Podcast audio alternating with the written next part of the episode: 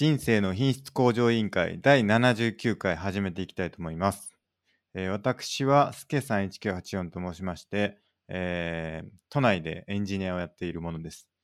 で、えーと最近はですね、42東京という、えーとエンジニアスクールに通ってるんですけど、まあ、よりこう物事を深く理解したいなという思いであのやっております。で、えっ、と、趣味は読書なんですけど、ちょっと先日、あのー3対2が出て、3対2を読んだんで、同じく読んだ人と集まって、3人で集まって、読書会をしようということで、読書会をしたんですけど、なんと、えっ、と、ほとんど内容を覚えてなかったっていうことで、あの、本当に読書が趣味だと言っていいのかということを悩んでいたりします。で、えっ、と、人生の目的は何なのかっていうことを、まあ、探求してですね、えー答えを見きたいなと思っているので、まあ、このポッドキャストも始めました。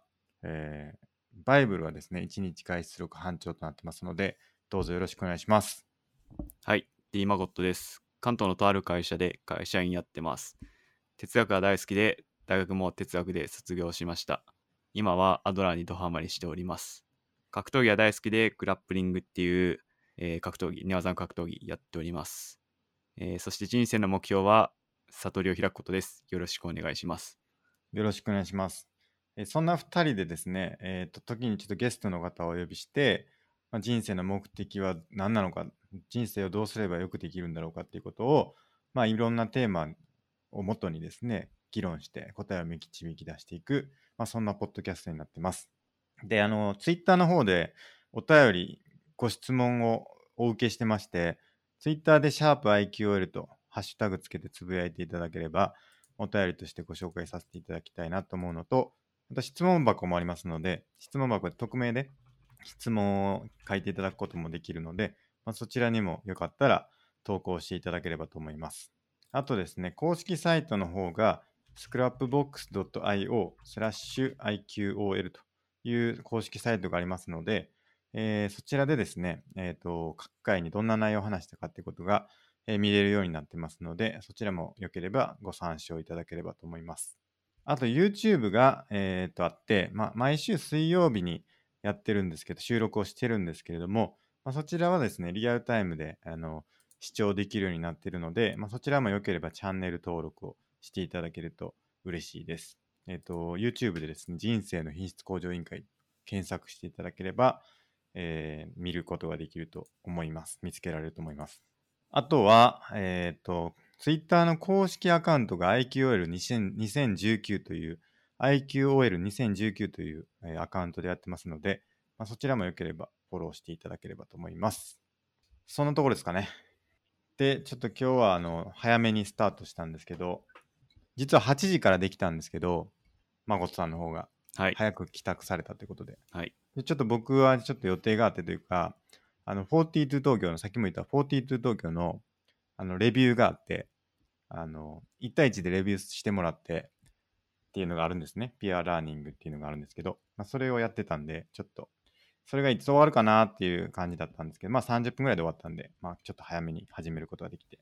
で、無事ですね、そのレビューも結果良かったので、あの、ちょっと、今日はちょっといいお酒を飲もうかなと思ってます。お酒を飲みながらですね、はいやっ。ていこうと思います。ちなみに何を飲んでるんですか？これは夜な夜なエールですね。え乾杯ー、乾とい杯。うことで。はい。そうなんですよ。や、また一個ね、あの前に進んではい。よかったなっていう感じですね。それはビールですか？今飲んでんの。これね、ビールですね。クラフトビール。えペールエール。ルです。ペールエール。なるほど。夜な夜なエールって結構有名なんですよね。うーん。うん、最近はコンビニとかでも売ってるんですけど、はい。美味しいです。スケさん、ビールの違い分かりますか？うーん、なんか違うことは分かりますね。何かが違うのは分かる。違うってことは分かるんですけど、まあ、何が違うかは分かんないしこれがなんだペールエールだなんだの何ですかいろいろあるんですけど黒ビール。黒ビールは分かりますねさすがに。黒ビールであるということは。それ、あ、飲んだら分かるってことですか？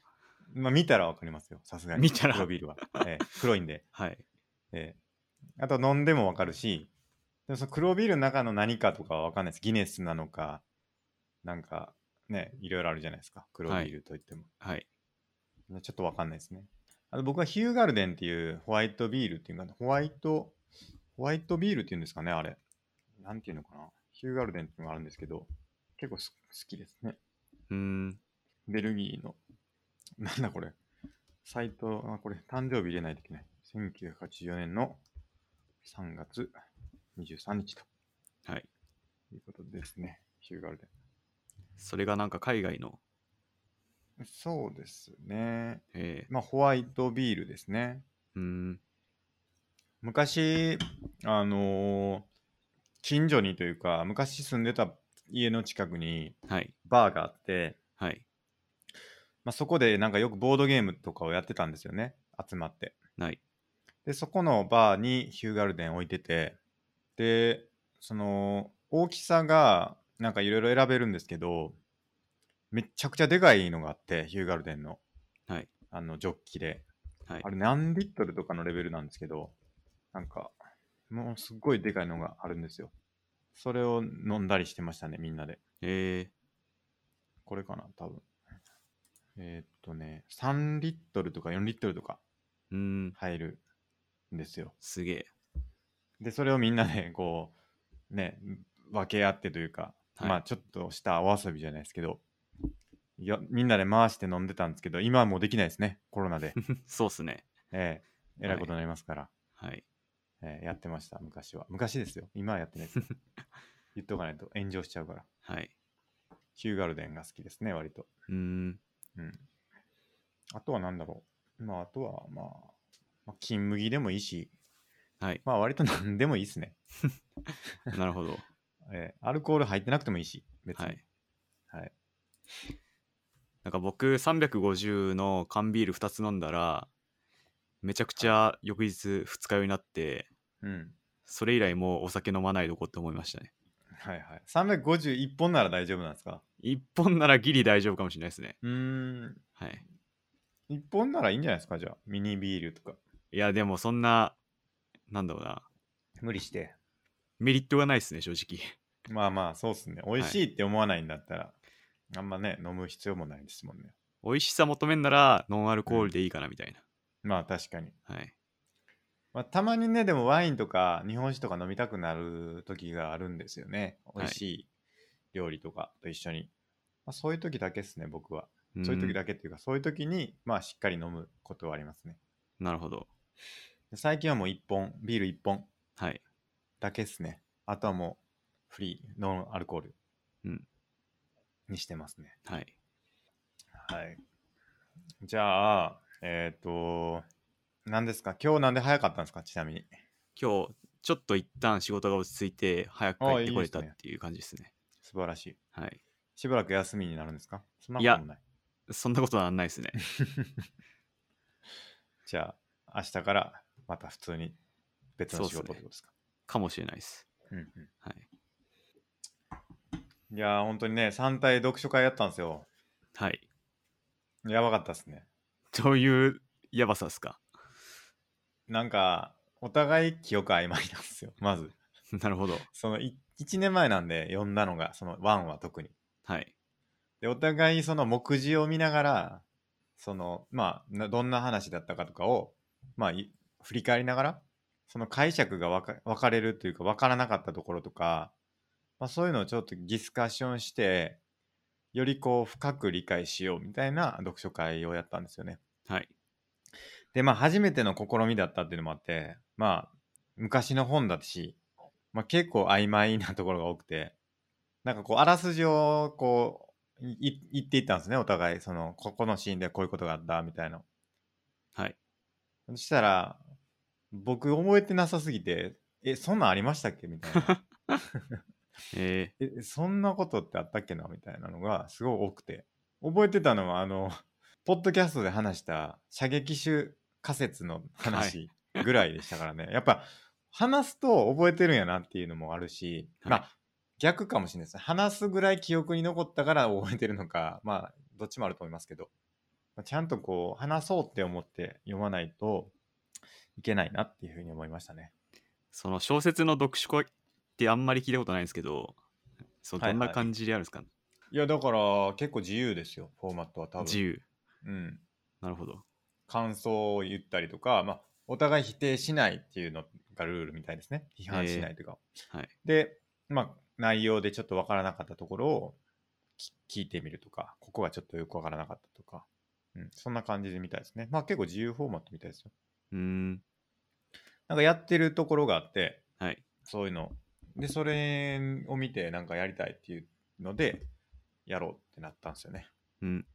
なるほど。そうそう。猫町クラブっていう、これか。これですね。これがなんかそういう、僕も今日初めて見るサイトですけど、はい。この前までなんかアクセスできなくて、なんか 潰れたんちゃうかって思ってましたけど、今日はアクセスできるんで見ると、なんかこの猫町クラブっていうので、なんか読書会をやってるみたいなんですよね。えで、こう課題図書があって、書いてますね。素晴らしい本との出会いからより多くを得られる場。あ、これはあれですね。なんかビジネス書をやってたりとかするみたいですね。ー、なるほど。うん。まあなんかそれでみんなで集まって、で、それで議論する。うん。だから人を動かすとか、7つの習慣とかやってますね。はいはい。それによって記憶を定着させる。はい。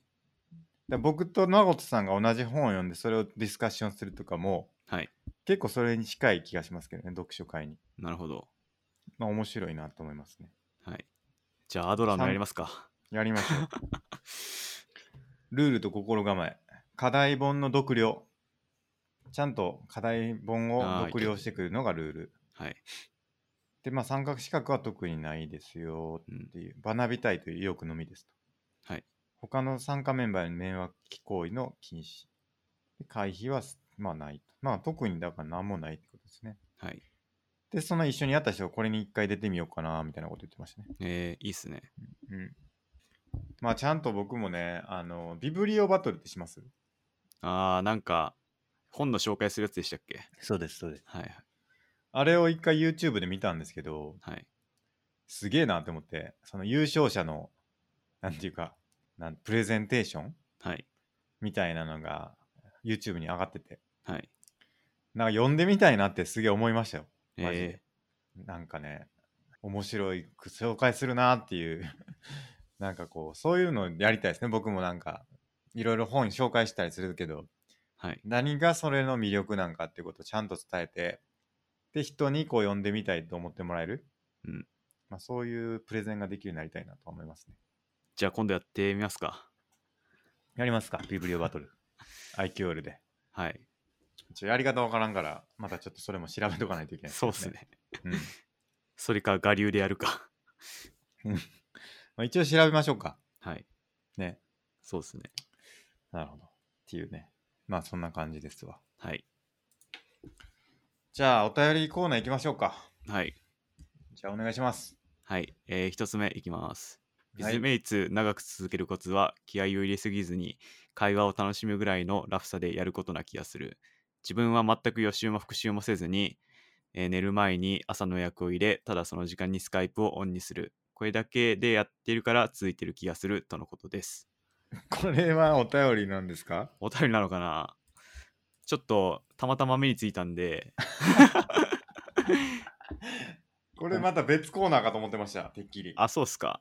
えー今週のアドラーハンマーっていう別コーナー 作ろうと思ってたんで。じゃあ、そういうことで、アドラーハンマーいきます。アドラーハンマー、今週のアドラーハンマーっていうので、はい。あの、新しい新設のコーナーをはい。立ち上げようと思ってて、その、まあ、マゴットさんが日々暮らしていく中ではい。出会う出来事、はい。で、これはアドラーハンマーの鉄意を下さないといけないという事象をですね、紹介して、それについてディスカッションする、まあ、今週のアドラーハンマーっていうコーナーをね、作ろうかなと思ってます。じゃあ、その記念すべき第1回のそうです。ということで、そうです。これがそうです。はい。なんでちょっとそれは、まあ先やりましょうか、じゃあ。それ、今週のアドラマー先に。いきましょう。もう読み読みましたしね。はい。はい。って思ったんですけど、はい。あの、結構なんだろうな、予習復習しないってことは、未来も過去も考えてないってことだから、はい。ある意味こう、今に集中できるみたいなうん。感じで、結構なんていうかな、無駄に気張らずに、あのマイペースでやってるっていう感じがして、うんすごいアドラー的にいい感じだなと思いました、あ、これグッド、グッドの例でした。グッドの例ですね、これは。あ グッドだったんだ。僕、てっきりはい。アドラハンマーで殴られる案件やと思ったんで、覚悟してたんですよ。いやいやいや、グッこれはよ、よしだったんですね。はい。よしの方向だったんか。よかった。ビクビクしましたよ。アドラハンマー来るかなと思って。で、なんか、野田俊作の本で、なんかその野田さんのちょっとしたギャグだと思うんですけど、はい。なんかアドラー心理学的標語で、無反省、無計画、無努力みたいなことを言ってて、結構アドラー、まあギャグだとしても結構深いなと思ってて、うん。ある意味こう、未来のことも考えないし、昔のことも考えないし、なんか自分を追い込むような努力もしない、そういう姿勢がアドラー的には正しいんだっていうのを多分野田さんは考えてて、多分このスケさんのツイートもまさにそういう姿勢かなって思いましたね。なるほど。はい。なんかね、あのーこれはどちらかというと、その、何ですかね、何でもそうだと思うんですけど、気合を入れすぎると、全くやらなくなるっていう問題があってう、それが一番良くないんですよね。やめちゃう。そうじゃ、つやめるぐらいやったら、その、なんだろう、気合い入れない状態ででも続けた方がいいやんっていう、はい。そういうことなんですよね、僕が言いたいのは。なるほど。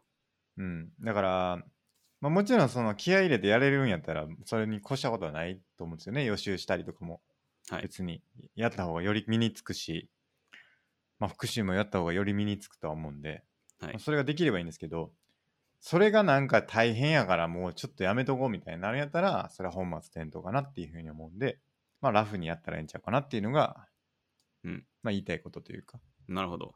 うん、ニュアンスでしたね。確か岸見さんの本だったと思うんですけど、はい、野田さんの本だっけな？どっちかに好きなことに努力はいらないって書いてて、はいはい多分まさにそういうことかなって思いましたね。まあ確かにね。まあでも、好きじゃなくても、やりたいなって思ってることってあるじゃないですか。でも、しんどいなって思うことみたいな。わかります？なんかこう、ほ多分いっぱいあると思うんですよ、人間。はい。これやりたいなって思ってんすよ、みたいなはい。こと。でもやれてないっていう。ああ、それはやりたくないからっていうのも一つあるんですけど、まあちょっとハードルが高りすぎるとか、うん、みたいなことがあって、なんかこうやりたいとずーっと思ってるんですよね、みたいなことを、うん。まあ、やれないみたいな。うん。だからそれは好きじゃないんででしょうね、多分ね。はい。本質的には。でも、やりたい、やらないとなとは、心のどっかでは思ってるみたいなことを、うん。まあ、やる必要性はあるんかなって思いますね。うんだから、そのさっき、真帆さん言ったみたいに、はい。その好きじゃないことなんで、なんて言いましたっけ？好き。えー好きなことに努力はいらない。ああ好きなことに努力はいらないっていうのもまあ言ってあるんですけど、はい努力しないとできないことでもちょっとやりたいなと思ってることはあると思うんですよね。うん。うん。なるほど。まあ、アドラーはう、んはい。あの、そのに一人の人間の中に葛藤はないっていうのを言ってますね。うん。なんかやりたいけどできないっていうのは、うなん、か自分の中で葛藤があるように思えるけど、うん、まあ、実はやらないっていうことを決めてるみたいな。まあそうですよね、はい理由付けしてるってことですね、自分の中でね。はい。やりたいと思うことがあるんやったら、やればいいじゃんってことですよね。そうです。うん、で、それが何がネックなんかっていうと、結構いろんなハードルがあると思うんですよね。それを妨げる。はい。で、それを理由にしちゃうっていうのもあると思うんで、そのハードルをできるだけ取り除く、あの、できるだけちっちゃくするっていうのが、まあ大事なんかなと思いますね。はい。楽楽にやるというか、うん。うん。スタートをめっちゃ、めちゃくちゃシンプルにというか、はい。最初の一歩を踏み出しやすい形にする。うん。まあ、それこそ前我々が言ってた、なんか変に期待値を上げて、なんか自分の中で、なんかそういうことやっちゃうと、そのハードルがどんどん高くなっちゃってやらないみたいなそうですね。ことになっちゃうんじゃないかなと思いました。そうですね、まさに。期待上げすぎない。あと、習慣化の本にも書いてましたよ。習慣の本にも。あの、何かを続けるのに、続けるのには、あの、できるだけハードルを下げるっていうことがすごい大事で、あの、例えば、毎日プログラミングしたいと思ってるんやったら、パソコン開くを目標にするみたいな。うん。毎日。はいそれだけでいいみたいな。うんパソコンの前に座るだけでもいいみたいな。はい。その、調整していいのは、そのハードルだけ。うん要は、その難易度だけをた調整してよくて、これでもう達成としようっていうことをやってもいいんだけど、はい。頻度を変えてはいけないというのをはい言ってましたね。なるほど。毎日やるんやったら毎日やるんだけど、その中で難易度の差は作っていいけど、そのまあ本当にリングフィットアドベンチャーって言ったらリングフィットアドベンチャー起動するでもう達成にしていいぐらい難易度下げて、はい。ハードル下げて。でも毎日とにかくそれはやるっていう風なのが続くはい。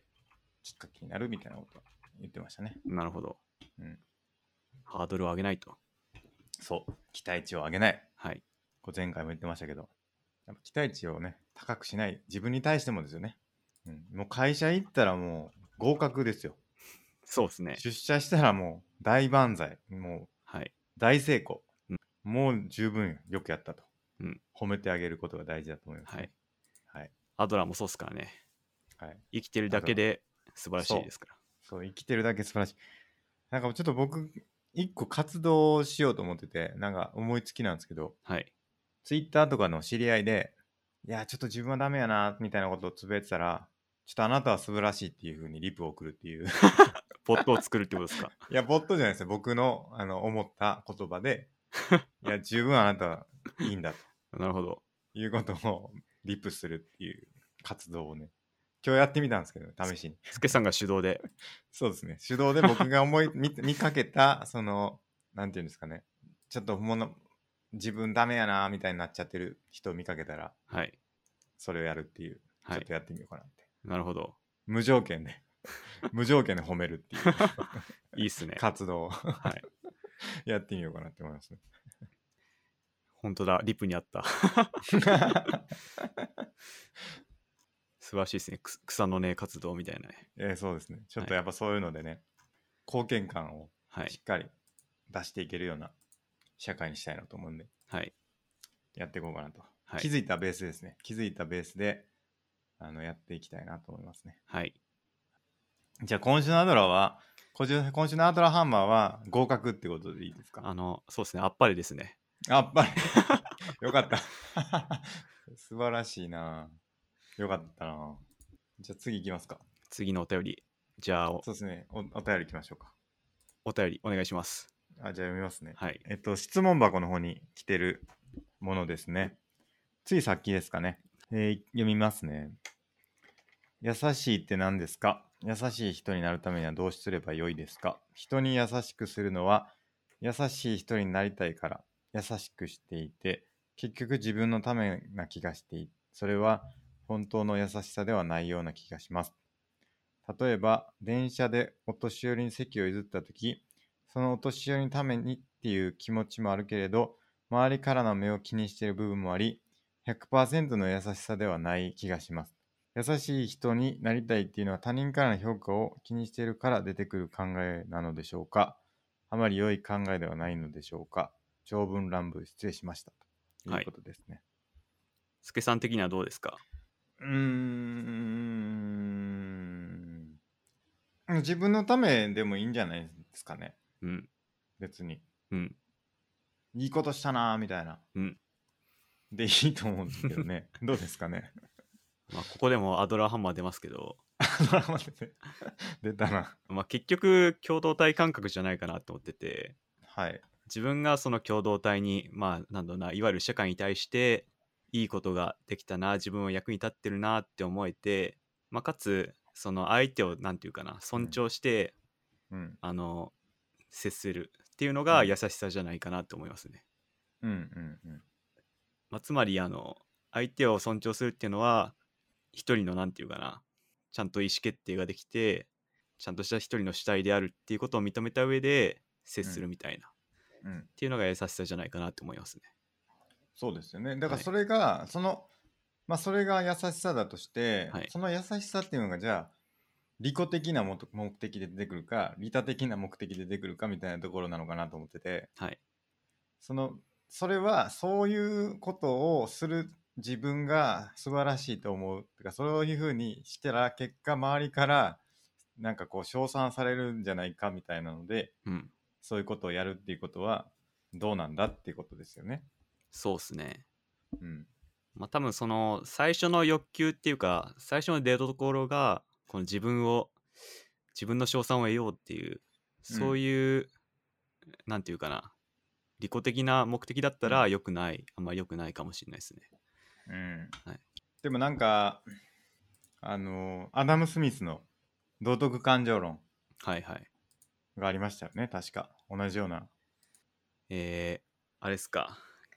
共感ですか？共感の話ですか？人間がそのどれだけ利己的だと考えられていようと人間の本性には明らかにいくつかの原則があってうん。その原則ゆえに人は他人の幸福に関心を寄せそうした他人の幸せから自分が得るものといえばそれを見て楽しむ以外何もない場合でさえ他人の幸せを自分の幸せのように感じるのであると、うん。つまりいかにこう利己的であると自分が気にしたところでそれは利己的ではなくてはい。それをやったことがその他人からどう評価されるかに関係なくそれをやることはそれやること自体に幸せを人間は感じてるんじゃっていうことですよね。そうっすねうん。だから別に利己的なんだと自分で思ってたとしてもそれは利己的じゃないはいんじゃないかってことが言いたいんだと思うんで。だもうだから別に自分で利己的だと思うがはいいいってことですよ。別に。やったところで、はいそこのその貢献できたとか協あの協調あの共同体に貢献できたっていうはい。思いに対して幸せを感じる生き物なんだってことですよ。うん。それが貢献できたことを称賛されたことにあのなんだろう喜びを感じてると自分では思ってるかもしれないけどはい。本当は共同体に貢献できたことに対して真の喜びをうん。感じている性質が人間にはあるんだということを、うん。多分アダム・スミスは言いたいんじゃないかなと思いますね。うん最近なんか読んだアドラーの本でなんかゴミ拾いをしててうん、例えばそのありがとうって言われたいから偉いねとかありがとうとか言われたいからゴミ拾ってるうちはダメで、うん。誰も見てなくてもそういうことをできるならいいみたいなことを書いてて多分その席譲るも他の人に見てほしいからやるとかだとあんまり良くなくて、まあ、たとえ誰もいなかったとしてもあのそういうことが自然に自分から共同体への貢献としてできるっていう状態になる、れば理想的なんじゃないかなと思いますね。そうですね理想的には。はい。でも、うんまあなんかよう言われるのは偽善しゃぶってみたいな話と一緒ですよね多分はい。多分ね。はい。言わしといたらええんちゃうかなって僕は思いますけどね なんか。まあそういう場合は言わしといていいと思いますけどね。ですよね。はいなんか確かに自分のその心の底の中で他人のね目を気にしてというか、はい他人からの称賛をもらいたいからやるっていうのがあるなってうん。思ったとしてもはい。やらないよりやった方がいいと思うんですよね別に、うん。はい。結果としてはい。それは。だから別にそういうのあったとしてもやったらええんちゃうかなって思いますけどうん。それでやらないんだやらないようになるぐらいだったらはい。それを別に良しとしてでもそれを少なくとも共同体というかその貢献することには違いないんで、はい。別にそういう思いがあるからそれをハードルに感じてやらないって思うんやったらやった方がええやんってうん思います、まあそれをさらに先にそういうのなくてもできるっていうのはまあより良いのかもしれないですけどはい。何もやらないんやったらそれ感じてでもやってた方がうん。いいと思いますけどね僕は、うん。まあこの賞賛を得るって、あの、アドラーの中で問題行動の第一歩になりうる要素でなるほ、どまず最初で賞賛を得ようとして、その次さらさらに悪化すると、注目を得ようとするって言われてて、まあ、それが悪い方向になると、あの冷蔵庫の中に入って写真撮ってツイートするみたいな そういう悪い方向に行ってしまうんで、その周囲の目ばっかり気にして賞賛を得ようとすると、まあ、悪化していく可能性もあるっていうのをアドラーは言ってましたね。なるほどだからはい、称賛って結構難しいというかいろんな幅のある言葉ですよね。感謝とかってしゃ称賛なのかっていうとはい。どうですか？賞賛かもしれないですね。でもそのありがとうってはいめちゃくちゃ言ってくれ、もらえるありがとうっていう言葉はすごい嬉しいじゃないですか言われたら当然、はい。だからやるっていう部分は一定あると思うんですよねうん。もちろんさありがとうって言われへんかったからなんかとかっていうのはまたちょっと違う話変わってきますけど少なくともありがとうって言われたら嬉しいしそういうのは言っていった方がいいよねっていうのはあるじゃないですか。でその脚光を浴びるみたいなこうのもあるじゃないですか。称賛じゃなくてその冷蔵庫入るとかもそうですけど決して褒められた行為じゃないわけじゃないですか。誰もありがとうなんか言わへんしみたいな。でもなんか注目を浴びるみたいな。それは称賛なのかっていう。うん。称賛ではないでしょうね。ですよね、まあ、確かにそのありがとうはすごい大事な言葉だと思いますけど、うん、ありがとうを目的にしちゃダメなんじゃないかなって思いますね。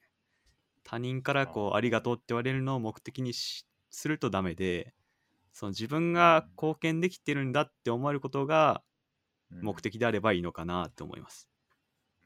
なるほどな、はい。い、やなんかそれ結構曖昧な気もしててこれやったらきっと嬉しいやろなーって想像するのはどうですか？それはいいと思いますけど、これやったらありがとうって言われて称賛を得られるからやろうって思ったら、まずいと思いますね。それって結構紙一重な気するんですけどねほこれやったら嬉しいやろうなって思うってことはう。はい。嬉しいって思ったら人はありがとうって言うじゃないですかそうっすかねそこ。はもうなんかシームレスにつながってて はい。嬉しいって思ってほしいって思ってることがありがとうって言ってもらいたいっていうのとニアリーイコールな気がするんですよ結果言われないかもしれないけどはい。でも嬉しいと思ってほしいっていうのはかなり近い気するんですけど、うん。まあ、そこで言われなくても納得できるかどうかとか、もしかして誰も見てなくても納得できるかどうかかなって思いました。うん、いやでも喜んでもらえるかどうかは一つあるんじゃないですかでもその喜んでもらえなかったら残念だなって思うこと自体は、まあ、割と自然だしそこはなんか意識した方逆にそこは意識した方がいいんじゃないかなと思うんですようん。喜んでもらえるだろうと思ってやったんだけど結果全然喜ばれなかったむしろ怒ってるみたいなことってあるじゃないですか ありますね。だからそこはちゃんとその人自身にたちゃんとその人の思いがどう変わったかっていうのは自分へのフィードバックっていう意味でもちゃんとウォッチした方がいい。でその結果としてありがとうって言ってもらえたかどうかっていうのをそのなんていうかあの正しい自己評価じゃないですけど、うん、そのやった結果がちゃんと響いたかどうかっていうのは、まあ、チェックした方がいいんじゃないかなって思いますね。なんか今思ったのは、はい、その他人の中にある自分のイメージを上げようっていう意図ならダメなのかなって思いましたね。うんうんうんそう多、分相手のためにやろうって自分のうん中で完結してるならいいと思うんですけどうんその他人の中にある自分へのイメージを上げようとか思っちゃうとうんうんうんちょっと良くない方向なのかなって思いましたね。なるほどね。はい。だその目その行動自体に目的があるんじゃないってことですね。えーつまりこのその行動はあくまでツールに過ぎなくて最終目的は自分をよく見せたいっていうことにつながってる。別にそれはなんだろう。何だっていいっていうその行為自体は何だってよくてはい。ってことですよね。自分をよく見せるためならお金渡すとかでもいいし、はい。そうですね。それだと良くないんじゃないかなって思いました良くないってことですよね。はい。だからそれをやること自体がその人にとってすごく嬉しいことなんじゃないかと思ってやること自体ははい。別にいいいいですよね。そうですね。結局その目的が自分のためなのか、相手のためなのかっていうとこが分かれ道じゃないかなって今思いましなるほど。たはい。なるほど。結構でもギリギリギリギリな感じしますね。ギリギリですね。ギリギリの瀬戸際な感じする。はい。ある意味自分のためだと思うんですよね。うん。それは幸せにつながるっていうかはい。結局他人への貢献感とか共同体への貢献感っていうのがはい。幸せにとっては必要だっていうことがあると思うんでうんそこまで考えたら自分のためじゃないですか。はい。結局。はい。って考えたら自分自己的になってますよね。ある意味で。なんか結前果として。前話しましたけどカントの低減名法の話に似てて相手を目的あ手段じゃなくて目的とせよっていう話があって。うんうん。相手をまあ踏み台にして自分の名誉っていうか自分のためだったらよくないし相手のためってことで相手は目的にしてたらいいし。でそこでカントはなんか相手が手段であり目的でどっちもだったらいいみたいなことを確か言っててまあ多分相手のためでもあるし、まあ自分のため、まあその幸せにつながるからっていう意味であれば、うん。別に悪くないのかなって思いましたね。なるほど。はい。提言名法何回聞いても忘れるんですけど、なんつったっけ？僕も覚えてないですけど、あなたの意思の確率が常に同時に普遍的な立法の原理として妥当終了に行為せよ。それです。いこれ何回聞いてもわからんわ。みんなこうだったらいいなと思うコードでコードしなさい。はい。まあそういうことですよね。はい。みんなこうだったらいいなと思う。そうですね。これが良い悪いの話で。はい。いや結局その優しさとかもはい。結構良い悪いとかなり近い概念ですよね。と言いますと、だ優しい人、優しい行為みたいなんて良い行為と言えたりするわけじゃないですか。その良い行為をすることが優しいって何なんでしょうね。うんまあそう良いとはまたちょっと違う感じするもんな。まあ、アドラーがよく言ってるのは実際に何て言うかなその共同体に対して実際の利益をもたらしかもたらしたかどうかまあぶっちゃけどうでもよくて自分が貢献できたって思えることが大事っていうことを言ってて、はいはいはいはい。ななんでその客観的にいい悪いでそれに基づいて優しい優しくないを判断するっていうよりはこうなんていうかな貢献したと自分が思えることが優しいなのかなって思いましたね。それ結構難しい概念っていうか難しい話ですよ、やっぱり。ですね。ええ、その自分がどう思えるかが全てだってなるとはい。戦争になりますよ。戦争？ええ、いや俺はお前のためを思って今はい。仕掛けてるんやみたいな話になるじゃないですか結局、はい。はい。俺はそれがいいと思ってるからはい。今もうここでやらなあかんねやってはい。言ってミサイル撃ってるわけじゃないですか、はい。ええ、それをじゃあ認めることになりますよねもうそれなら、それこそ関東じゃないですか。みん、打ってほしいから、多分う打つ人は打ってほしいと思われてるんですよね。そうそうそうそう そんなやつおらんやろって思いますけどね。いやそんなことがおおらんやろって思うけどでもはいそれ、そうなんだと思いますけどね 世の中ってそうなのかなう。んだからその良かれと思ってやってること同士がぶつかってて、はい。い、やいや俺全くもって迷惑なんですけどみたいなはい。話ってめっちゃあるじゃないですか ツイッターとかも絶対そうじゃないですかいやあなたのためを思ってこのリプ送ってるんですよっていうんでやってるけど送られた方からしたらクソリプやないかみたいな話じゃないですか。はい。そこはアドラーまたいいこと言ってて、ほうほ他者を信頼しろっていうのを言ってて、信頼って何かっていうのを詳しく分けると一つがあの他者が自分で問題を解決できる能力があると信じるっていうのが一つで信頼は他者が自分でな何とかできる。解決できると信じる。はいで、うん。もう一つが他者の言動にはあの良い意図があるって信じるっていうのが信頼の中身なんですよね。うんうん。だから多分クソリップを送ってきたとしてもそのアドラー的に理想とするライフスタイルを持ってればうん。相手は悪意を持って言ってきてるんじゃなくて自分のためを持って言ってきてるんだって思えればうんうんうん。まあクソリプもそんなあの怒って返すことはないんじゃないかなって思います 相当ですよね、はい。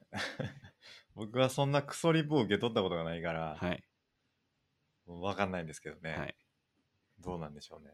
僕もそんなないんでちょっとどう実体験がないんでどうも言えないいやですけど。でも血も涙もないクソリプって絶対あると思うんですよね。はい。あるかもしれないそです。ねれ それに対してこう、はい。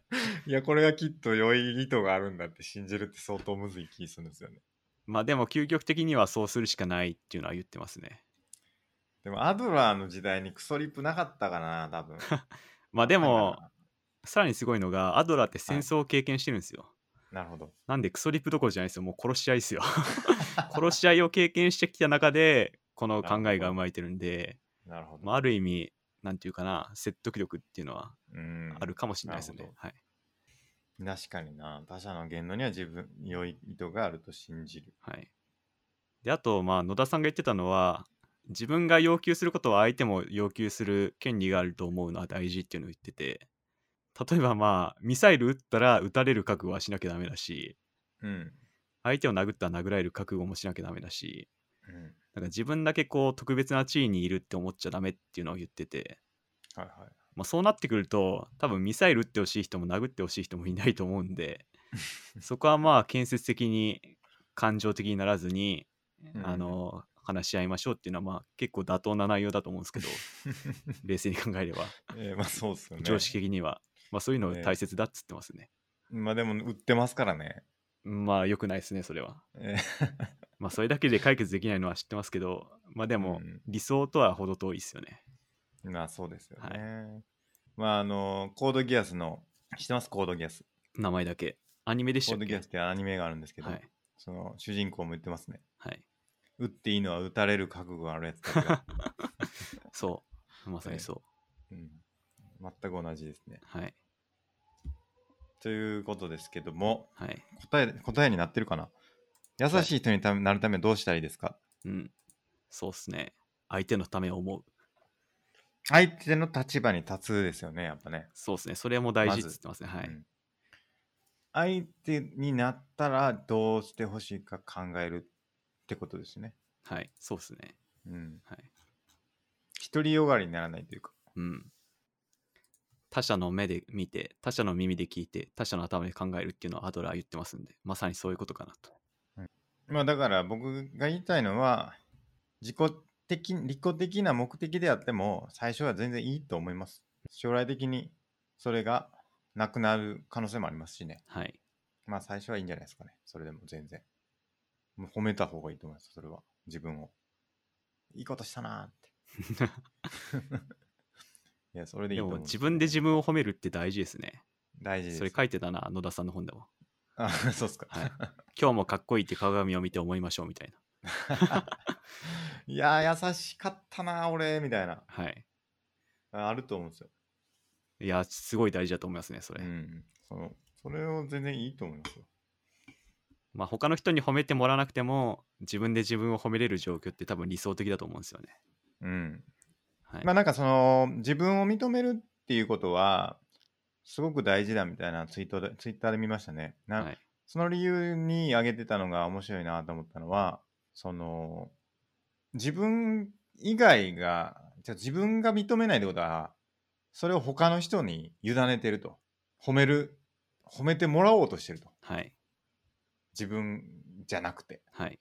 その責任を他の人に押し付けてると。うんそれが良くないよっていうのをなんか見ましたね。あアドラーですね、それも。本当ですか？完璧なアドラーです。アドラーですか？はい。アドラーだったか。はい。アドラー、世の中にやっぱいっぱいいますね、アドラーが。もうどこにでもいますね。どこにでも アドラーハンマはい。もう何でも叩けますよ、これ。ドラーハンマー、やっぱ強力っすね。はい。じゃあ、そんな感じで、えっ、と、この質問についてはそんな感じってことですね。はいありがとうございます。はい、ありがとうございます。じゃあ、これちょっとまた、あの、それサマリー書いて、はい。ちょっと、孫さん、あの、よろしくお願いします。え、どうですか？質あー問箱への回答を回答ですか？わかりました。はい後でしておきます。ありがとうございます。はい。じゃあ、えっ、と、今日はですね、7、ま以上ですか、お便り。他来てますかね？もう一回見てみますかはい。質問箱は来てないですね。ツイートもないかな。ないですか？はい、ないです。ないですか？はい。?OK です。はい。はい。じゃあ、えっ、と、今日はあれですね、奇数回なんで、はい。やりますか？100リスト忘れてた。100リスト、完全に忘れてた。2020 2020。確か最近更新したんだよな。じゃあ僕、この、僕、焼き芋と生かしたっていうのがありますね。あー、焼き芋そうだ。僕のツイート見ました。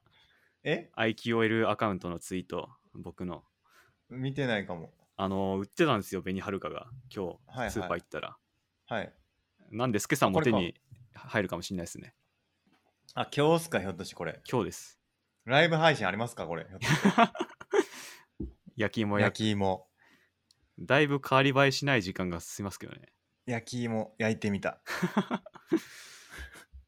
タイムラプスとかで。はい。あー、でもな、全然変わり映えがしない。あんまわかんないかもな。ま 焼いた後に、はい。孫さんの食レポとかでもいいじゃないですか。あー、焼いたら写真あげます。はい。はいお。願いします。はい。いいですね。はい。で、えーっと、僕の方ですけども、42東京はですね、また1個課題が進捗しまして、はい。着実に前に進んでおります。はい。あとは、あとはですね、何もできてないんですけども、本も読めてないですね。うんうんこの辺全然できてないな。ビズメイツはね、相当やってますよ。相当。相当やってます。はい。ないですね。ない。ないですね。えーなしですね。はい。な、な、進捗ない。ちょっとこれ反省した方がいいな、そろそろ。全然進捗しないから、なんとかしないといけない。まあなんか42しかやってないから。追加するか削除するか。そうですね。ちょっとなんかし、なんとかこう対策しますわ。これちょっと良くないんで。うんすいません。ちょっと進捗がはいあ。まり良くないですね。はい。じゃあ、マゴトさんお願いします。僕、本、本系をガツッと追加して、うんうん。アドラー系の、あ、すごいすごい。アドラめっちゃ読んでるわ。はい。この、なんとかコンとかアドラー心理学を語るってやつは、野田さんの本なんですけど、4冊あって、うん。どれも楽しかったです。いいですね。はいで、なんか人生を変える勇気、踏み出せない時のアドラー心理学っていうのは、なんか岸見さんの本なんですけど、なんか一問一答の感じで。なんかサクッと読む分には良かったかなっていう感じですね。なるほど、なるほど。でもあんまり深いアドラーのことは、あのー踏み入ってなかったなって感じでした。はい。そんな感じですかね、僕も。そうだ、あと、はい。僕、誕生日近づいてるんで、お虫を食べるをちょっとやんなきゃなって思ってます。やばいっすね。誕生日関係あるんですか、それ。あの、誕生日ケーキじゃなくて誕生日虫みたいな。やべえ。やべえ。はい。恐ろしい。恐ろしいや。その食レポ。あの、写真は、スケさん、あんま好きじゃないと思うんで、NG ですね、完全に。えー NG でんで。ち味の言葉で感想だけを言いたいと思います。ょっと怖いな、それすら。はい。以上ですかね。はい。はい。ちょっとお互い、まあでも、孫さん進んでますからね。僕はちょっとはい。考え直さないといけない。はい。はい。じゃあ、今週のテーマいきましょうか。はい、今週は。ちょっと今週のテーマはなんですけど、この前ちょっと会社でインタビュー、インタビュー受けたんですよね、インタビュー。インタビュー。あの、会社でインタビューはいやっ。てて、はい。その、社員インタビューみたいな。はで、その人の、なんていうか、生き様みたいなことを、うん。なんかこう、いろいろインタビューされて、はいで、それをなんか、社内報みたいな形で公開してくれて、はい。で、それを、なんていうか、見て、まあみんながお互いのことをよくしろっていうはい。のをやったんですよね。はい。で、それがすげえ面白かったんですけど、その時に、あのー僕がその人生の品質向上委員会っていうポッドキャストやってるっていう話をして、あの、社内法に乗るかどうかわかんないですけど、まあ、そういう話をしたら、人生についてっていうのでテーマで、はい。ちょっとなんか連載してくれへんかみたいな連載？まさかの連載。あの、社内法でね、はいあの、結構ネタに困ってるみたいで、はい。やってくれへんかっていう話になって、うん。いいっすよって言って、結構ね、あの安請け合いしちゃったんですけど、はい。あの、何書いたらええかなっていうのを、うん。ちょっと相談したいなっていうのが今日のちょっとテーマですね。うん。うん。なんで、その、人生とは？うんっていう、あのテーマでうん。書くとしたら、はい。第1回、何々。第2回、何々。はい第3回、何々。みたいな、まあ、ちょっと3回分ぐらい、はいちょっ。と今日は考えたいなと思います。まず、スケさん的にはこう、アイデアはあるんですか？そうですね。人生とはっていうのではい。書くとしたら、まあ、よく生きるの話はした方がいいと思うんですよね。はい。ええ。よく、良き人生についてっていう、はい。ありましたけどね。良き何でしたっけ？人生についてっていう本があったんで、誰の本でしたっけそれ？それはね、あの、ストア派のはいはい。話ですね。はいだまずい、人生の良い悪いっていうのがあるよねっていうはい。話が必要ですよね、まず。はい。その人生の良い悪いとは何なのかということを最初に論じた方がいいんじゃないかなと思いますね。うん。人生の良し悪しとは、あ、これか、良き人生について、ローマの鉄人鉄人に学ぶ生き方の知恵。これか。いいじゃないですか。だから人生の良し悪しっていうのを語らないといけないと思ってて、はい。最初にね。はい。で、そこに対してソクラテスが出てくるわけですね、多分。はい。ソクラテスのうん良き、よく生きるはい。って話があるよねと。はい。よく生きるの話はした方がいいと思うんですよね。はい。なんですかね。あとは、まあ多分いろいろあると思うんですよ、テーマ。樽を知るもあると思うんですけど、はい。ちょっといろいろ書いていってみますね。うんあの、書きたいこと。はい。樽を知るの話はしたいでしょ？はい。あとあ、ありのままね。はい。ありのまま、ありのままの自分を、ありのままでいいんかな？ありのままなんですか？ありのまま。はい。ありのままを受け入れるというか、ありのまま生きるはい。ですかね。はい。まあ、幸福についても書いた方がいいんじゃないですかね。うん。はい。あと仕事とは。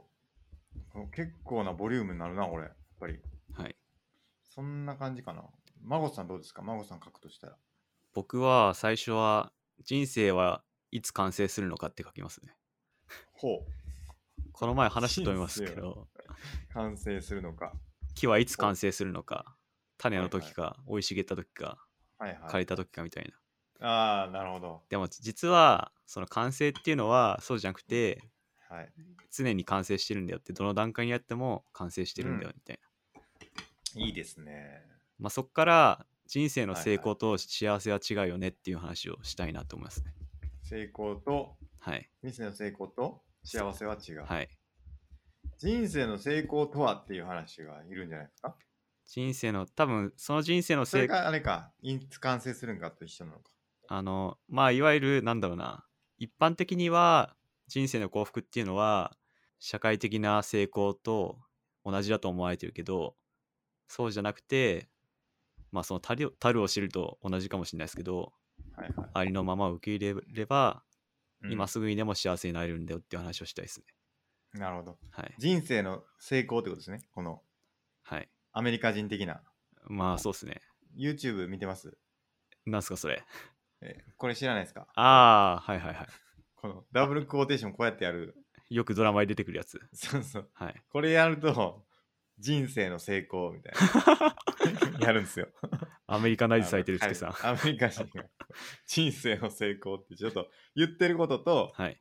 実際違うよねみたいな時に言うはいはい。時にこうやってやるんですよ。まあちょっとそれは別 別の話ですけど、はい。このダブル、ダブ、なんていうんですか、ダブルクォーテーション。ダブルクォーテーションをこうピースサインでこう、はい。こう囲ったようなことをはいはいやるんです。よね。やりますね。やります。はい。ハッピーみたいな。ハッピーってやると、はい幸せじゃない時にやるんですよね。はいはい。なんか私は働けてハッピーみたいなこと言われたら ちょっとやばいっていう。はいはい。ありますね、よく。そうそうそう。はいだからこれで言う人生の成功っていうのは、はい。なんかお金持ちになるとか、はい。まあ、なんかそういうことってことですよね。はい。そうっすね。あとは何だろうな。まあ、過去と未来を考えないは結構言いたいかもしれないですね。ああ。まあ、そっから瞑想の話とかスケさん好きだからいいんじゃないですかね。過去と未来のことを考えない。未来の不安と過去の後悔にとらわれず今を生きるみたいな。で、そっから瞑想の話とか。はい。はいはいはい。そうですね。はい。あとは何だろうな。まあ、最近読んでる本で、あの、マップ・オブ・ヘブンっていう本読んでて、なんか、医者が臨死体験をして、そっから人生観が変わったっていう話をしてる本が、まあ、プルーフ・オブ・ヘブンっていう本があって、その続編みたいな本があって、なんか、まあ、いわゆるこの現世にとらわれない、なんか人生を考えるみたいなことを話してる本があって、うん。まあ、結構なんだろうな超自然的かもしれないですけどなん、まあ、ある意味人生を大きく捉え直すことができるような話でなるほどなんか。そういう話を僕なら話したいなって思いますね。なるほど。はい。ちょっと稲森和夫入ってますけどね。あちょっと違うか。ー、輪廻転生ですか？ええ。まあちょっと、その、はい魂を磨くみたいな。あーそうですね。ちょっと入ってちょっます、と違うか。いや、でも、多少かぶってると思いますね。なるほど。はい。僕ならそのあと僕、時間の話とかちょっとしたいかもな。どんな話ですセかネカの。あ私、我々は時間がないのではない。時間を。あ、これ、セネカじゃないか。あるあマルクス・アあ、ウレリウ、スいや確かセネカだった気がします。セネカでしたっけ？どっちだっけな？はい。実はその多くをはい浪費しているのであると。僕その言葉大好きでよく言いますからね。いろんな人に。そうそうそう。うんいや、まあでもセネカはいいですね。セネカは。はい。やっぱ、うん、今を生きる。はい。やっぱね、ストア派かなり近いと思うけどな、アドラーの考え。はい。だストアの、ストアの哲学の話はちょっとしたいはい。感じはありますね。うん人生において。人生の短さについてっていうね、はい本がありますけど、セネカ、はい。ね、この話とかはすごく良いなというか、うんね。やっぱ結局みんな同じとこ行き着いてるんだなって思いますよね。そうなんですよね。結局こう、本の紹介になるんじゃないかっていう気もしてるんでね。はい。まあ、それでもいいかな。うん。いいいと思います。うん。幸福論ね。幸福論、そうっすね。はい。うん。あと、暇と退屈の倫理学も読んだな。釈迦の仏教どうですか？釈迦の仏教ね。はい。あんまよく完全に理解できてるんかっていう話があるんで、はいかなり中途半端になるところはあるんですけど、でもまあ釈迦の仏教、はい。どんな話したっけ？ちょっと僕もだいぶ忘れちゃいましたね。釈迦の仏教、はい。釈迦、宿泊、仏法僧、あれっすね、はい。無名、その、あれっすね、囚われてるんですよね。執着、ええはい。そう執着してる。はい。煩悩煩悩、を一つずつ。はい。で、その、苦しみっていうのは、執着してることに。うん。そうですね、悟りについてですよね、要は。はい。これに載って。真理の言葉か。僕も今、自分のメモ見見てますけどね、書いてますね、いろいろ。愚かさこそがしょ煩悩の親分であると。お、すごいいいこと書いてました。自分の救済者は自分自身である。他の誰が救ってくれようか。自分を正しく制御して初めて人は得難い救済者を手に入れるのだ。うん。いいこと書いてますね。書いてますね。はい。どうっすか？いや、だからその知恵がないこと、無名であるということが一番問題であるというところですよね。そうっすね。そう書いてます。うん。だから、今めっちゃしいいやん、最高、これからもずっとバラ色みたいなはい。思ってるのは、それは無名で、はい。その、その人は今あるこの状態っていうのが永遠に続くと考えていて、うん。まあ現実を見れば全て移ろうことが分かりきってるのに、その事実を見ぬふりし見て見ぬふりをして、今の暮らしがずっと続くと自分に都合のいい思いをすると。うんまあこれが典型的には無名であるはい。ということを言ってますね。ですね。うん。まあいいこと言ってるな、やっぱり。やっぱ、結局なんか、ブッダもアドラーも同じとこ行き着いてんなって感じがしますよね。いや、そうですね。はい。結局同じこと。いや、ストア派も一緒ですよ。ストア派も一緒です基本的には。はいうんだかなり同じようなことを言ってんすよね。みんなあちこちインドで、アメリカで、ねそしてローマで、みんな同じこと言ってますね。言ってますね。はい。だから、まとめないといけないですよね、まおっさんがね。これだって。統一、はい。統一してね、あの、教えをはい。全部、アドラハンマアドラー、ーハンマー。さんの はい。統一見解をね、ですね。うん。人生ってめっちゃ書いてるわ。僕の日記に。うん。ニーチェのね、はい。人生とは本質的に苦悩であるとうん。言ってますね。ちょっとそれアドラーと違うな。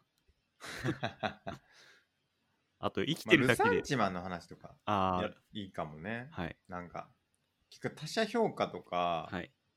その、劣等感だとか、はい。まあ、そういうことが割とその苦悩につながってたりする部分にある。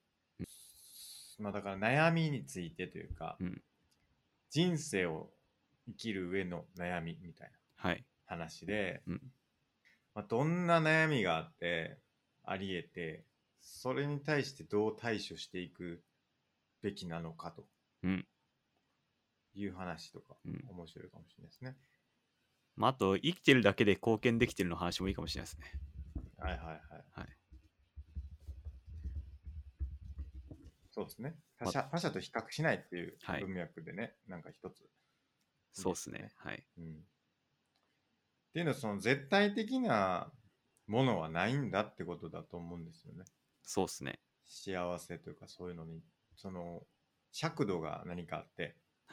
お金をこんだけ持ってたら幸せとかっていうもんじゃないよねっていう話があって、うん。でアドラーで言うと、とにかく前に向かって生きてるってことが、まあ、進んでるっていうことがうん。幸せなんであって、うん。何かこう肉体的に優位であるとか、はい。知恵が優れてるだとか、そういうのでうんこう優劣をつけるということは間違ってるというこうん。とは言ってましたよね。そうですね。うん。まあ、生きてるだけで貢献できてて、そのうん貢献感を実感できたとき、前向きに生きれるみたいなうん。ことを言ってますね。うんうんうんはい貢献、他者貢献、はい。共同体への貢献。はい。あとなんかありますかね、テーマ。面白い。あの僕らがやったポッドキャストのあれを見ればいいのか。確かに。いエピソード1なんで。はい。なんか人生の話山ほどしてますからね。山ほどしてるが、まあ、それが僕らのポッドキャストですからね。はい。えーまあ、正義とはっていうのもね、ありますけどね。はいテーマとしてはね。うん。うん、正義とは何かっていう。あと今日、ちょっとまあ人生とはちょっと違うか。はい。なんか人生を豊かにする品々っていうのがエピソード29にあって、はい。何話してんのかなと思ったら、ちょっと大月ロールしか目に入ってこなかったっす。何の話してました？あ、これあれか。はいマゴントさんのおすすめの商品みたいな話でしたっああ、あの、ライフハック会だったかもしれないですね。けそうですね、はいそうですね。なんか洗剤の話とかたくさんしてんな。確かに。懐かしいな。まあ、アンガーマネジメントとかね。いいっすね。はいえーいいかもしれないですね。まあでも自分の感情をコントロールするうん。術とかは結構大事、大事ですよね。それもアドラースか、また。アドラ怒りはツールである。はい。ー、怒りはツールである。教訓めいた話になっちゃうよな。そうですね。何が聞きたいですかね人生っていうテーマだったら。どうなんですかね。なんか、二通りあるなって僕最初思って、うん。スケさんの人生の話なのか、なんか一般論的な話なのか、多分我々が今アイデア出したのって一般論的な方だと思うんですけど、はいはい。そのスケさんの人生については聞かれてないんですか？僕の人生ですか？例えば、ものづくりが好きでとか、そういう話も知ってもいいのかなって思ったんですけど、僕の物語ってことですか？はい。僕の物語みんな興味あるのかな？いや、あると思いますよ。けどね。はい。僕無限に出てきますよ、それは。インタビューしてる時ももう無限に話せたもんね、やっぱり。いろんなこと聞かれましたけど、はい。なんか行動指針だとか、はい。その仕事で大事にしてることは何かとか、はい。なんかそういうのいろいろ聞かれて、うん。結構無限に話せるなって感じでしたね。それの一環として僕の人生を、まあ、語るっていうのは全然できますね。はい。なんか人生は歯が命っていう回があって、スケさんが歯折った話かな、これ。あ いや、確か、なんでしたっけ？なんかあの、確かあの、電動歯磨きはダメダメとかそういう話したような気がする。でも、エアホッケーってポロって書いてあるんで、多分歯折った話してますね、これ。そうか、そうか。はい。ああ、そうですね。あと、マゴットさんが新人類やから、歯の数が少ないっていう話をした気がしますね。そうっすね。うん。もう歯関係ないですけどね、引っ越しは相見積もりがおすすめです。なんでこんな話なのっていう。ライフハック。ライフハックの話になの。うん。でも、その後はやっぱり歯の話が出てきてるけど。はい。うん。まあ、人生の勝利点の話してもいいかもしれないですけどね。ああ、いいっすね。うん。初回にして、初回えー完成してると言われている。ですね。あとはなんだろうな。まあ、すごい無理やり話つなげて、こはい。交互浴すると人生の品質上がりますみたいな。交互浴ね。はい。交互浴とかも最近全然、この前やりましたけどね。お、どうでし2た日ぐらい前に。よかった。やっぱり次の日の、やっぱ起きた感じ全然違いますね。やっぱ交互浴すると。ですよね。うん。はい。交互浴とプロテイン飲んで寝ると、マジで朝の目覚めが全然違いますう。ーん、うん、おすすめですね。今日やろぜひ。う。うん、なんかプロテインって睡眠の品質に影響するんでしたっけ？なんか、やっぱりその一番その吸収す、てかその成長するらしいんですよね。うーん、筋肉が寝てる間に。はい。で、その時にちょっと足りなくなるから、飲んどくといいっていうのをほ読みましたね。う。なるほど。うん。で、その時に、できればそのゆっくり吸収していくやつがよくて、はい。カゼインっていうプロテインがいいっていうふうにうーん、聞きましたね。なるほど。うんまあ、瞑想の話はやりたいなはい。まあ、メタ認知っすよね、結局。うん。あ、そうだ。メタ認知の話してましたね、ケンケン・ウィルバーが。瞑想のマジです話か。なんだって言ってました？なんかその対象を自分と同化させないで、対象としてうん。見つめれば、こう自分から分離してって、うん。なんかこう、いい状態になるみたいなことを言ってますね。ケン・ウィルバーが。えー、なんです分離しなんかそれでなんか思い出したんですけど、はい。ファインマンかなんかが、誰ですか、それ？ファインマンって物理学者がいるんですけど、はい。自分の自我がどこにあるかっていう、知ってます？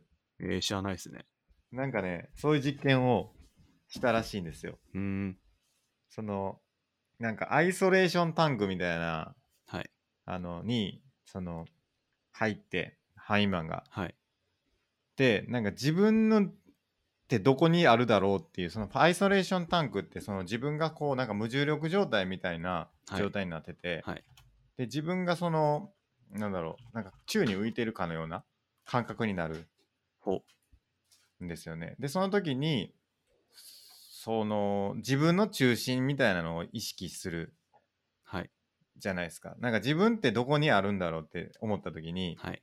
なんとなくこう、体の中心に自分がいる感じするじゃないですか。ほで、それをなんかこう、そのママグネシウム、硫酸マグネシウムが入ったタンクで、う。はい。自分の中心のようなものがちょっと1センチぐらい、1インチぐらいずれたことに気づいて、ほう。気づいたらしいんですね。気づいで、た。それをじゃあもうちょっとずらせるんじゃないかっていうふうに、はい。その頭の付近にあった自分、自我のようなものを、こうくつか、頭か頭にある人が多いんですけど、それを首をすり抜けて胸のあたりまで下ろしてみたみたいな。へえ。で、その実験をいろいろやっていったら、自分の中心らしいものが腰のあたりまで動いて、はい。で、そのタンクに入るたびに、それをちょっと動かす実験をしてて。最終的に自分の外側に自我を取り出すことができたみたいな。そういう話があって、はい。それってなんかこう、自分の自我がどこにあるのかっていうのを、こう、外に出せたら、なんか不思議な感覚じゃないですか。その、はい。ちょっと客観的に自分を見つめてるというか、はい。自分の自我が外にあって、それが、その自分を見てるみたいな感覚になるから、っへえ。ていうのをなんかやったらしいですね。それがなんか、ご冗談でしょう、ファインマンさんっていう本にああ、これか。書いてたらしいんですけど。面白そうだな、これ。いや、ご冗談でしょう、ファインマンさん面白いです。なんか今ちょっと調べたら幻覚みたいなこと書いてますね。そうそうそう。だいぶ薬物チェックですね。えーででもそれはそのタンクに入れてないとできなかったらしいんですよね。へえ。そのふ普段日常はできなかったらしいんですけどはい。そういう状況に行くとその自我をこう移動させられて なんか感覚的に移動させられてうーん。外に持っていけたみたいななんかありました？ねそういう話なんかそのアイソレーションタンクって普通にあるんですね。ねどうなんですか？なんか調べたら、うん。なんだろう。あるらしいっすよ。日本にも。へえ。なんかあれですか？空気、酸素、酸素カプセルみたいなのとはまたちょっと違うんですかね？なんかウィキペディアもあるんですけど、なんか光や音が遮られた空間で、なんか塩水に浮かぶみたいな。うーん。どうなんだろう。やってみこれちょっとやってみたいですね。やってみたいけど、なんかちょっと怖いっすね。怖いですよ。瞑想タンクとも呼ばれるって書いてあります。感覚遮断。意識の中心 ほっていう本を書いたとか書いてます。う。ん。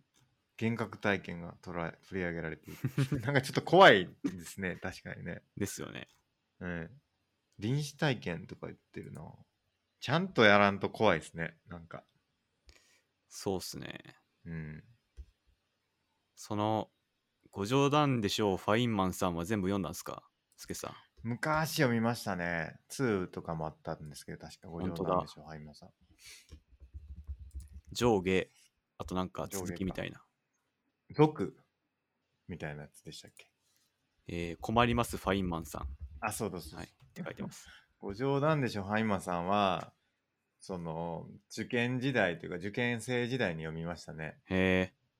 内容一切覚えてないんですけど、相変わらず。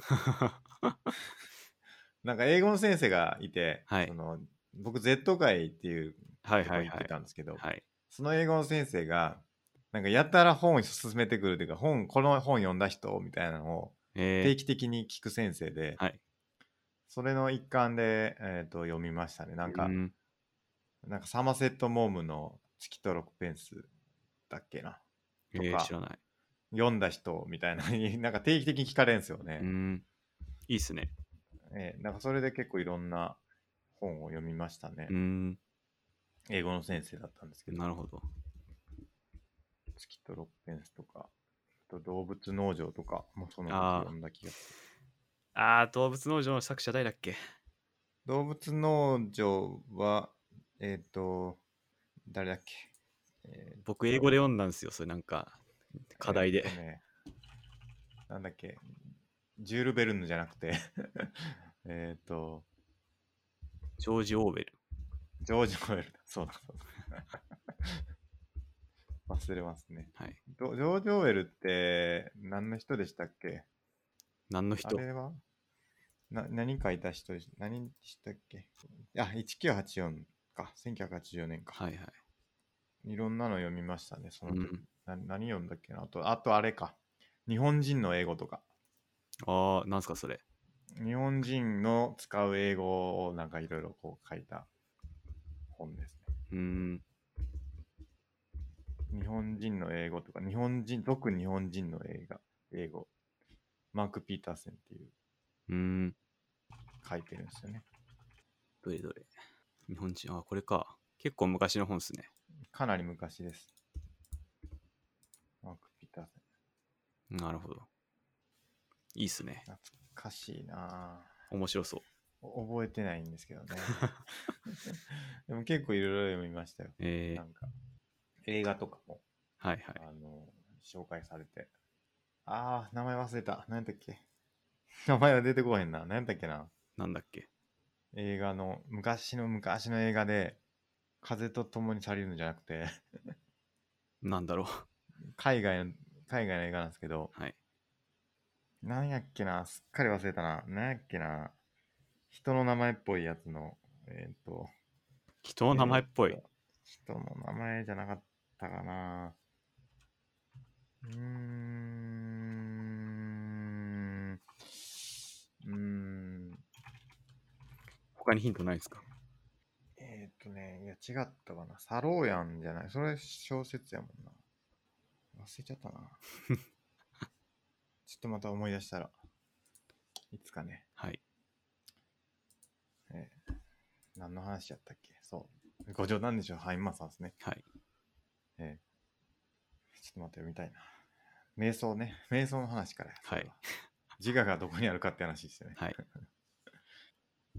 なところかな、今日は。これで書けそうっすか？書けますね、これで。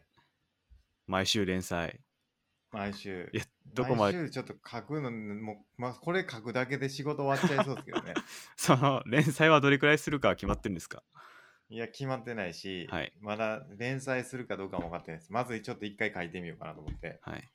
でも一回だけ書くとしたら何ですかね？い一回書いてほしいって言われたらああ、スケさん的にはどれがいいですか？まあでも良き人生についてかなああ、あの本の内容を基本的には踏襲してストア派。ストア派の考えを紹介するいいじゃないですか。はい。のがいいかなってはい。まあいろいろその対策とかも書いてたりとかするし、はい。なんかこういろいろこう勉強になるというか、うん参考になることが結構多かったかなって感じなるほど。に思うんで、はい。ありのまああるがままをとかもあるし、はい。あとそのすでに今持ってるものを大事にするっていうその樽を知る的な考え方もあるし、はい。まあ、哲学って何っていうところにもうん。通じるところがあるしソソクラテスの話とかもはい。出てくるし、うんうん。まあなんか結構書きやすそうかなって感じはします、うん。そしてぜひ、ポッドキャストの紹介を最後に、そうですね、はい。それはぜひ記事の最後にね、はい。ええ。やりますやります、はい。任せてください。はい。うん。そんな感じかな。はい。はい。じゃあ以上ですかね、はい。今日のところは。はい。はい。じゃあ本日もありがとうございました。ありがとうございました。